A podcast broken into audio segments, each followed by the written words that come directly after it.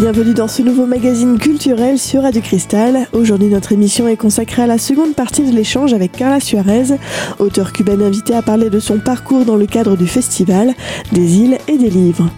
Cette rencontre a été organisée par Interbibli, association de professionnels du livre et de l'écrit dans le Grand Est. Au micro pour accompagner Carla Suarez, Sarah Polacci, qui évoque les souvenirs de Carla Suarez ainsi que ses aspirations. Parlons des choses que vous aimez. Euh, je pense que ce que vous avez mis dans ce livre aussi, c'est des choses que vous aimez de Cuba, et notamment le paysage. Il y a deux, trois moments quand il est à Lisbonne ou autre, il, il trouve des endroits qui peuvent lui rappeler Cuba et qui sont des moments qui sont, je trouve, très beaux. Et puis il y a des souvenirs d'enfance il y a le fameux bois de la Havane. Le premier jour où son père l'amène justement dans la jungle verte. Euh, dans ma mémoire, le bois de la Havane sera toujours un lieu enchanté, envahi de plantes grimpantes, avec une étrange lumière qui filtrait à travers les arbres et le bruit de la rivière en fond sonore. Un bois est un lieu hors du temps, un bois est un lieu où ton père t'emmène pour que tu n'oublies jamais d'inventer des histoires et d'y croire il y a son histoire et son souvenir d'enfance, mais j'ai l'impression qu'il y a aussi là vos souvenirs à vous, le bois de la Havane. Euh, j'imagine qu'il y a un petit peu de vos souvenirs. Oui, parce que c'était mon père qui m'a amené à mon, mon, vrai père. On prend toujours des histoires de, nous, de notre vie, et, on mélange tout, non? Et c'était mon père qui faisait ça, qui amenait tous les gens, quand j'étais petit, il nous a amenés à jouer. Et il disait, voilà, vous avez 10 minutes, en 10 minutes, tout le monde doit être là, et on, partait à courir avec tous les enfants de, la, de ma rue, là, et tout le monde aidait mon père à nettoyer la voiture et après on partait. Ça, c'est un passage de ma vie vraiment. Et c'est en fait quand mon père a commencé à lire les romans, il est comme ça, oups, oups.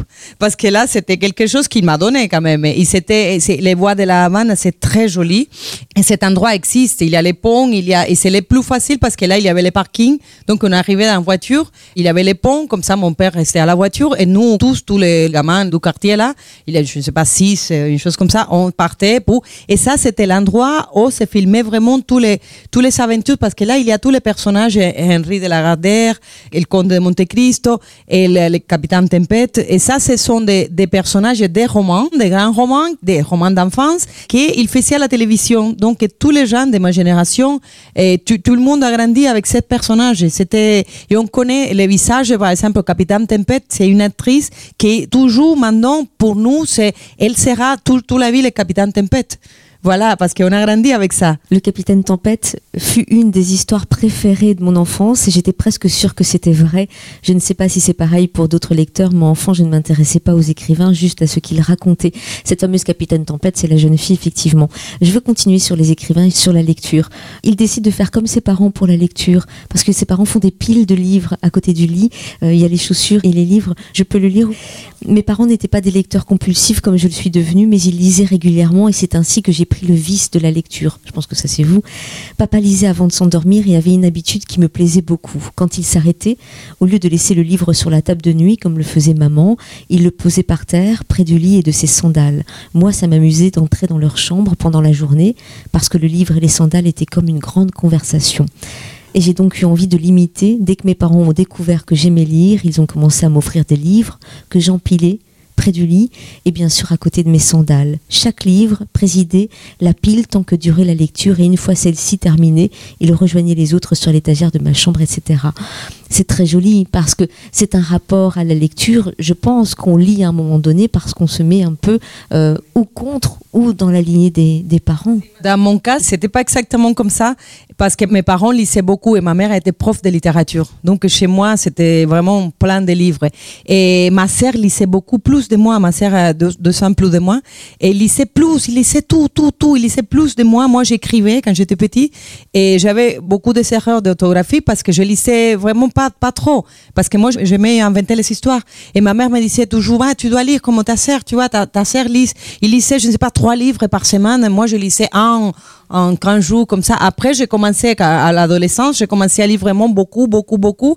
Mais moi, surtout au début, c'était c'était normal les livres. Et ma mère nous amenait à la bibliothèque nationale, donc il allait à étudier, à faire des choses comme ça, de travail. Et nous, on restait dans la bibliothèque avec les, enfants, donc avec les livres les histoires et tout ça. Et ça, c'était quelque chose avec laquelle j'ai grandi. C'était la normalité de chez moi. Et en fait, moi, j'ai adoré aussi les mathématiques. Et en fait, c'est ma sœur qui a étudié lettres, elle a étudié journalisme et moi j'étudiais sciences. Mais finalement, voilà, la, passion ne nous abandonne jamais. Si tu prends la passion de, de l'écriture quand tu es petit, tu es malade pour toute la vie. Alors justement, c'était ma question parce que vous avez effectivement fait des études d'ingénieur en informatique, hein, c'est ça? Dans la Vanane Zero, il est question des maths. D'ailleurs, c'est un peu construit comme euh, une équation mathématique. Euh, comment on fait pour euh, passer de la science à l'écriture Parce que c'est vraiment au contraire, parce que là j'ai commencé avec la passion de l'écriture. C'était l'écriture, c'était quelque chose qui m'arrivait normal. C'était c'était un besoin. Je ne peux pas. je suis vraiment de très mauvaise humeur les moments que je ne peux pas écrire. Je deviens vraiment euh, mauvaise. C'est ma médecine, l'écriture. Je sais pas. Je j'ai besoin d'inventer des histoires. Mais j'adorais les mathématiques. Et alors pour moi, l'écriture c'était la vie, c'était manger, écrire, c'était normal. Et mais les sciences, c'est ça qu'on va étudier. J'étais vraiment très bonne en mathématiques à l'école. J'étais mieux en mathématiques qu'en espagnol parce que j'écrivais beaucoup, j'avais beaucoup de, de erreurs orthographiques. Donc je perdais toujours beaucoup de points dans les, examens d'espagnol et de mathématiques non parce que les numéros, ça va, je savais écrire. Et, et alors là, après, je, je commençais à étudier l'ingénierie. C'était une chose que j'avais claire, je vais aller étudier quelque chose de scientifique. Et ça m'attirait les ordinateurs, c'était une chose, euh, ah, c'était le futur, comme ça. Et donc, je suis allée étudier ça. Et à l'université, j'ai commencé à assister à l'atelier d'écriture de l'université, que c'est la même université d'Ernesto. Et parce qu'il y a toujours des ingénieurs dans mes livres. Parce que voilà, c'est, je fais l'hommage toujours à, ça que j'étudiais. Et après, finalement, j'ai travaillé pendant presque tout toute la vie euh, comme ingénieur. J'ai fait euh, des panaches des ordinateurs, professeur d'informatique, et des, des réseaux, je m'occupais des réseaux, beaucoup de choses, des programmations aussi aussi. Mais la littérature, c'est vrai qu'elle a commencé à prendre plus place dans ma vie. Et, quand j'ai commencé à publier, surtout, publier des traductions et tout, donc ça, ça a commencé à. Et maintenant, j'ai fait que ça, je ne m'occupe pas des, ordinateurs. Maintenant, tous mes ordinateurs se sont cassés. Je m'occupe plus d'eux. Mais c'est des passions. Je lis beaucoup de livres de mathématiques. C'était absurde. Les gens me disaient, mais qu'est-ce que tu lis, la géométrie fractale? Mais c'était intéressant parce que ça m'intéresse. Et voilà, c'est là où j'ai mis mes, mes deux mondes vraiment il y a la grande conversation entre la mathématicien et l'écrivain, que c'est moi qui parle parce que c'est mes deux côtés. Un esprit scientifique mélangé à un esprit plutôt littéraire. Dans la prochaine partie de cette émission, Carla Suarez nous parlera justement de ses références en matière de littérature. A tout de suite sur Radio Cristal.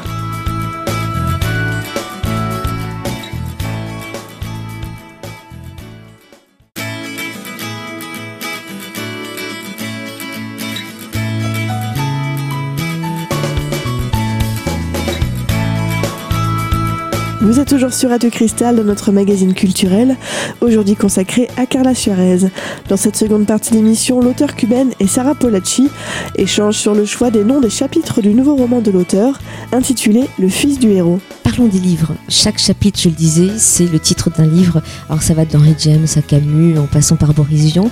Euh, ce choix-là, qui a eu l'idée de, de faire ça C'est vous C'est moi, oui, oui. Est-ce que ce sont des livres qui ont été extrêmement importants pour vous? Oui, j'ai commencé à écrire les romans sans le nom des titres, mais pour moi c'est très important et toujours. Tous mes romans ont les noms des titres sont importants, comme les noms des personnages sont très importants pour moi. Et alors là, je savais pas encore comment nommer les chapitres, et j'ai commencé à écrire la vie d'Ernesto, comme ça, la famille, comme ça. Et à un moment donné, comme vous disiez avant, il s'appelle Ernesto pour Ernesto Che Guevara, parce que beaucoup de gens de ma génération qui sont nés après la mort de Che Guevara s'appellent Ernesto. Il y a beaucoup d'Ernesto et de Tania à Cuba. Et alors, eh, il y a un titre de Oscar Wilde que je ne sais pas comment c'est la traduction en français, c'est pas la même, mais en espagnol c'est l'importance de s'appeler Ernesto. Et alors, je, me suis dit, ah, ça c'est sympa parce que c'est l'importance de, l'importance de, de s'appeler Ernesto. Ça veut dire quelque chose de, de ça que lui parle dans les chapitres. Donc, j'ai eu cette idée. Non, mais ces chapitres n'existaient plus parce que finalement, c'était les premiers. À la fin, je, je. Et, et alors, là, je me suis dit, ah, c'est intéressant ça, je pouvais aimer parce que ça a une relation aussi avec la vie d'Ernesto. Il adore la littérature, les livres et des formations qu'il va, qu'il est en train de lire, mais en même temps, il peut pas étudier littérature, il doit étudier ingénierie. Ça, c'est intéressant. Et après, j'ai commencé, je savais pas encore la structure du roman. Alors, je me suis dit, je peux faire deux parties. Et donc, la première partie, c'est guerre. Et la deuxième partie, c'était paix. Je dis, tiens, c'est parfait ça. Finalement, ça aussi, je l'éliminais parce que alors je voulais tout mélanger, pas faire euh, chronologique les passés et les présents. Non, donc j'ai dit non, Tolstoy, excusez-moi, non. Mais j'ai resté déjà avec l'idée de ça. Et alors, j'ai commencé à chercher tous les titres que pouvaient dire. Ils sont des titres qui disent quelque chose, en petite relation toujours avec les chapitres, mais sont en même temps des, des romans de formation que je lis euh, quand l'adolescence, quand la jeunesse, comme ça. Ernest aussi est en train de lire, sont des grands romans qu'on lit dans certains moments de, de notre vie.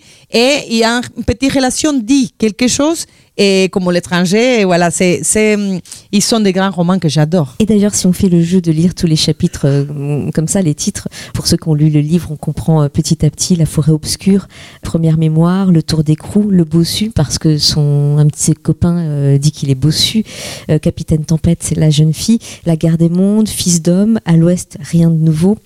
La Métamorphose, Les Frères Karamazov, Le Bon Soldat, L'étranger, d'Albert Camus, Les Armes secrètes, L'écume des jours, L'ultime territoire, Les souffrances du jeune Werther, Berlin, euh, Alexanderplatz, Dans la paix comme dans la guerre, L'adieu aux armes, Héros et tombe, L'insoutenable légèreté de l'être, Kundera, Le coup de grâce, On achève bien les chevaux, Les intermittences de la mort et Retour aux sources, qui donne envie d'ailleurs d'aller euh, les lire hein, pour certains. J'aimerais qu'on parle d'un auteur justement qui est présent aussi, c'est Garcia Marquez. Parce que Ernesto, quand il rencontre euh, sa future femme, Renetta, ils lisent tous les deux Garcia Marquez. Ils adorent Garcia Marquez. Or, quand il était jeune, il détestait Garcia Marquez. Mais c'est un rapport avec l'Afrique. On rigole, mais euh, c'est un rapport avec l'Afrique. Parce que Garcia Marquez avait écrit notamment des articles. Oui, parce qu'il a écrit, parce que la première, les, les Cubains ont participé en Angola l'année 75. C'était la mission secrète. L'opération Carlota. Opération Carlota. Et c'est dans l'année 77 que Garcia Marquez a écrit l'article en train d'expliquer ça que s'est passé, la mission secrète, que c'était déjà fini. Donc, et pour Ernesto, et parce que c'est ça que je voulais, mais toutes les choses de l'histoire sont, importantes quand sont quelque chose qui nous touche à nous. Sinon, c'est, c'est, chronologie historique, c'est pas intéressant. Et alors là, Ernesto était petit et il écoutait parler de celle tel Garcia Marquez et qui parlait de l'opération Carlota. Mais Carlota, c'était aussi un film qui à la, qui aurait un film pour enfants. Je me rappelle parce que c'était la, parce qu'en plus à l'école tout le monde m'appelait à moi la la l'araignée Carlotta parce que Carla, Carlotte. Alors moi je sais l'araignée Carlotte. Voilà. Et alors il comprend pas parce qu'il il lit pas ces articles, mais ses parents les parlent de la guerre comme ça. Pour lui, ça reste Garcia Marquez reste comme un auteur qui a écrit des, des un article en train de parler mauvaise d'un film pour enfants. Donc c'est ça qu'il a imaginé. Et surtout que ses parents lui disaient non non c'est pas pour toi. C'est pas pour toi parce que tu es tout petit comme ça. Garcia Marquez non il aime pas les films pour enfants. Et après quand il grandit il comprend c'est quoi l'opération Carlotta parce que quand on est petit on sait on sait pas grand chose mais on, on il y a des choses qui restent dans notre mémoire liées à d'autres choses et après c'est drôle quand on grandit et on comprend qu'est-ce qui s'est passé? Mais oh, pour, pour, un enfant, hein, il y a des choses, voilà, ça reste. Et finalement, Garcia Marquez devient un de ses écrivains préférés, mais c'est lié toujours à, au début de la guerre d'Angola. Et c'est ce que je disais dès le départ, c'est que finalement, ce que vous nous montrez, c'est la perception des choses et comment la mémoire peut fonctionner avec ce qu'il en reste ou parfois pas. Vous vous attachez à tous les personnages parce que moi, je, je trouve Ernesto extrêmement touchant. Comment vous vivez, vous, avec vos personnages que je crois qu'en plus vous écrivez pendant très longtemps? C'est difficile, oui, je passe beaucoup de temps avec les personnages. Moi, moi, j'ai besoin de les connaître de savoir la musique qu'il écoute, euh, les choses qu'il mange, comment il s'habille. J'écris beaucoup de scènes, j'écris beaucoup de conversations entre les personnages qui après ne sont pas dans les romans, qui après sont une ligne seulement, non? Mais moi, j'ai besoin de les écouter, parler, de les savoir. Et après, j'ai passé quatre ans. Normalement, je passe beaucoup de temps euh, pendant l'écriture d'un roman. Et avec Ernesto, c'était, moi, j'avais une copine toujours qui m'appelait, j'étais toute seule parce que mon, mon mari, il est écrivain aussi, donc il voyage. Et parfois, j'ai resté jours, il, il partait, je, je restais, et je disais à tous mes amis, non, non, moi j'ai un week-end Ernesto. Et alors elle m'appelait, alors Ernesto, ça va? Je dis, ouais, Ernesto me fait souffrir, mais voilà. Je passe tout enfermé trois jours à la maison avec Ernesto. Et là, après, moi j'ai souffert avec lui à côté de lui avec ses souffrances. Et moi, je savais des choses qu'il ne savait pas encore. Et donc, c'était pire pour moi. Et c'est un personnage que parfois, je voulais les réveiller, les dire, il faut réagir, mais il ne pouvait pas. C'est pour ça c'est difficile, une fois que je finis un roman, je dois attendre un, an pour commencer l'autre, parce que je dois me libérer, dire adieu à ces personnages. En effet, cinq ans se sont écoulés entre la parution du dernier roman de Carla Suarez, La Havane année zéro, et son nouveau roman, Le fils du héros, sorti cette année aux éditions Métayer. A tout de suite sur Radio Cristal pour la prochaine partie de cette émission.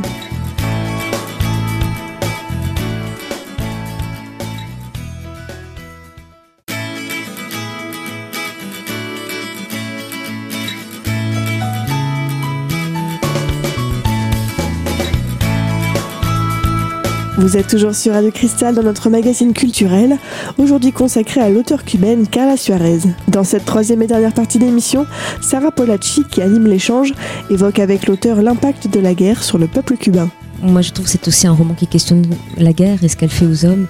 Et c'est votre personnage qui dit quelque chose m'a toujours semblé curieux. Cela ne tient peut-être qu'à moi, je ne sais pas, mais j'ai l'impression que beaucoup d'hommes ont une étrange lueur dans les yeux quand ils racontent des histoires de guerre. Cette fameuse lueur dans les yeux des hommes qui sont allés à la guerre et qui ont vu la guerre. Ça, vous l'avez vu, vous? J'ai parlé avec beaucoup de gens qui sont été à la guerre et en fait, il y a des gens qui ne veulent pas parler, qui te disent non, je ne vais pas parler. Et la seule chose qu'il faut comprendre, c'est que la guerre, c'est, ça sert à rien. Non, c'est la seule chose que tu dois comprendre. Et moi, j'ai parlé avec d'autres, bon, des amis quand même, et qu'ils sont allés là, ils m'ont raconté des choses parce que j'étais en train d'écrire le roman. Mais aussi, j'essayais de parler avec la mère d'un garçon qui est mort là, que c'était le cousin d'un ami, mais c'était impossible. Elle voulait pas du tout parler de et sa mère, la mère de mon, mon copain là, me dit non, non, mais laisse tomber, elle, ne va jamais parler de ça. C'est la maison, il y a plein de photos, mais on parlait pas de ça. Et, c'est un nom qu'on on prononce pas. Et c'est difficile. Et je me rappelle quand j'étais petit, beaucoup de gens, des amis de mon père, tout ça, qui venaient, qui parlaient de la guerre, était toujours quelque chose d'amusant. Parce que les gens racontent les, moments, les bons moments. Parce qu'il y a des bons moments quand tu es avec tes compagnes et tout ça. Et donc, il avait toujours la guerre, c'était euh, les côtés gloire j'ai jamais entendu vraiment une histoire de ça vraiment nous arrivait. C'était, oh, j'étais presque pour toucher un bombe là. Mais voilà, c'était amusant parce qu'après, rien s'est passé. Quand on est petit, c'était comme Ernesto dit, c'était comme quelque chose de très amusant. Mais quand c'est le personnage, l'ami du père, qu'il va la première fois, il retourne et entra plein des histoires. Et après, la deuxième fois, il va avec, son, avec le père d'Ernesto, il retourne et son ami est mort, donc il parle plus cette fois-là, il a rien à raconter. Il raconte que ah les moments amusants de son père, voilà. Et, c'est parce que c'est l'image qu'elle doit, elle, elle veut laisser dans la tête de, de, et sa sœur. Ton père en train de sourire, pas en train de souffrir. Est-ce que les Cubains se posent la question, Carla Suarez, aujourd'hui, de la raison de cette guerre? Mais c'est Ernesto qui dit Parfois, je me demande ce qui se serait passé si, au lieu d'investir tant de moyens dans cette guerre, on les avait investis dans le pays. Combien Cuba a-t-il dépensé dans toutes les guerres africaines? En Angola, ceux que nous avons aidés continuent à être au pouvoir. Mais j'ai lu que la famille du président possède presque tout le pays, que sa fille est la femme la plus riche d'Afrique et propriétaire de plusieurs entreprises portugaise, que Luanda est une ville très chère, où beaucoup de gens doivent survivre avec très peu. Et c'est pour une mère de pareil que nous avons participé à cette guerre. Est-ce que les Cubains se posent cette question? Mais Beaucoup, beaucoup de gens, oui. Mais depuis la fin de la guerre. J'étais à l'université, il y avait des grandes discussions parce que c'était vraiment le sujet, mais vraiment, on doit continuer ou pas? Mais pourquoi? Ben, S'ils sont passés beaucoup de années, 15 ans quand même. C'est un sujet très délicat et très des discussions toujours entre les Cubains parce qu'il y a des avis complètement différents. Et je crois qu'il y a encore beaucoup, beaucoup à Cuba. Et il, faut parler beaucoup de cette guerre parce que pendant des années, on en parlait très peu. Cuba, on peut pas sortir d'une guerre comme si rien s'est passé. Surtout, ces 15 ans sont beaucoup des années. C'est une guerre qui a touché beaucoup de choses. Et dans la vie des gens, et les, protagonistes, ils sont là encore. Donc, il, il, faut, il faut encore continuer à parler de ça. Vous parlez très bien français, vous écrivez en espagnol, vous êtes traduite par François Gaudry, c'est important de le mentionner. Est-ce que ce livre-là est lu à Cuba? Maintenant, il vient de sortir en Espagne cette année aussi. Ils sont sortis en France et en Espagne à la dans mes moments. Et je vais essayer de les publier là. Je, je me reviens. Bon, je vais voir. Parce qu'il y a des choses que je ne sais pas qui ne vont pas aimer tout le monde. Parce que moi, j'ai déjà reçu des, des, opinions très différentes des, des Cubains, mais ça m'intéresse parce que c'est. Mais surtout, m'intéresse si un livre peut provoquer la conversation. Et provoquer la réflexion. C'est pas un livre n'a pas la vérité. Moi, j'ai aucune vérité historique et moi je suis pas euh, historien. C'est un roman et ça m'intéresse vraiment que si, si le livre peut provoquer une réflexion et on va parler. Ça sera vraiment quelque chose de très bon pour les livres, pour moi. Et en fait, quand j'ai commencé à travailler les sujets, parfois je disais aux gens ah, que tu étais en train de, de faire quoi? Je disais non, je suis, je travaille sur l'Angola et beaucoup de gens ici qui me disaient mais l'Angola, pourquoi un Cubain, tu fais un livre sur l'Angola? Je dis, ben non, mais on était qu'ensemble dans la guerre. Ah, c'est vrai, la guerre. Mais c'est normal quand même, c'est passé des années. L'important n'est pas oublier ça à Cuba. C'est ça qu'on ne peut pas oublier. Et après, sont passées les années 90, on a très peu parlé du sujet à Cuba. Dans les années 2000, on commençait à sortir des livres, des, surtout des témoignages et des gens, et quelques films qui s'est fait à Cuba, mais c'est un sujet qu'encore, je crois qu'il faut, il faut retourner. C'est un sujet qui est sorti dans d'autres livres des Cubains parce qu'il y a toujours des, personnages qui vont à la guerre parce qu'on a vécu avec ça beaucoup de temps. Donc c'était la normalité de beaucoup de gens de, cette époque. Pour moi, m'a beaucoup frappé. Je parlais avec des jeunes qui étaient maintenant à l'université à Cuba. Et il y a deux ans, j'étais en train de travailler, des jeunes cubaines. Et je lui demandais qu'est-ce que vous savez de la guerre, mais ils ne savaient presque rien. Ils ont dit, mais ce sont des, fils des gens qui ont participé. Et il dit, m'a dit, oui, je vois quand vous commencez là à parler, vous parlez l'Angola et comme ça, mais c'est des échos. Et ça, c'est important de ne perdre pas la mémoire, ne couper, parce que l'histoire, c'est la conséquence d'hier. Si on, oublie tous les jours, comme Ernesto dit, si on oublie tous les jours, on est tous les jours, donc on recommence et on n'apprend rien. Comment travaillez-vous? Vous travaillez sur des documents, vous faites des recherches en archives? Non, je lisais des livres, beaucoup de livres, j'ai vu des films, j'ai essayé de, de, trouver des... Parce que moi, j'avais beaucoup de livres de Cuba qui sont sortis à Cuba, presque tous les livres qui sont sortis de Cuba, je, le, je tout acheté, mais aussi, comme j'habite à, à Portugal, j'avais accès à livres aussi des, Portugais ou des Angolans qui sont été. Donc, comme ça, comme, je disais, c'est une guerre très compliquée. Il y a beaucoup de s'impliquer, beaucoup de pays et beaucoup de positions différentes. Donc, je lis aussi des choses que pour moi, c'était importante. Voir aussi les Cubains vus de l'autre côté parce qu'on avait notre côté, donc on avait notre version euh, héroïque et tout ça, mais aussi pour, beaucoup de gens, les Cubains ne sont pas les bons de l'histoire. Et, ça, pour moi, j'ai vu des choses qui me, me, font mal parce que je suis cubaine, bien sûr, mais c'était intéressant pour avoir une idée vraiment de la complexité de cette guerre. Dans les romans, j'ai fait beaucoup de choses, j'étais passé 200, 300 en train de lire des choses. Finalement, je me suis arrêtée un moment parce que sinon, j'ai dit, je vais finir pour écrire un livre d'histoire. C'est pas un livre d'histoire, c'est un roman. Mais pour moi, c'était important pour surtout recréer, créer la, la situation de ces moments. Il y a beaucoup de choses historiques qui ne sont pas, qui ne sont pas dans les romans. Dans les romans, il y a que les choses précises qui vont toucher les personnages. Mais le reste, toute l'histoire de la, de la guerre n'était pas présent. Et, présent parce qu'il est là, mais comme on l'a vécu. Mais pour moi, c'était important de savoir des choses mais moi, j'essayais de lire tout ça que j'ai eu l'accès à lire. Et après, je me suis arrêtée parce que j'ai déjà, à un moment donné, j'ai rêvé, j'avais la tête pleine de voix qui me parlaient, qui me parlaient. J'ai dit, voilà, ok, ça va, c'est le moment pour arrêter la recherche et pour commencer la fiction.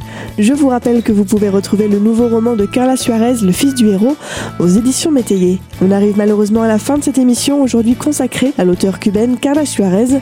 Retrouvez dès maintenant cette émission sur notre site internet radiocristal.org. Et quant à nous, on se dit à très vite sur Radio Cristal pour une nouvelle émission culturelle.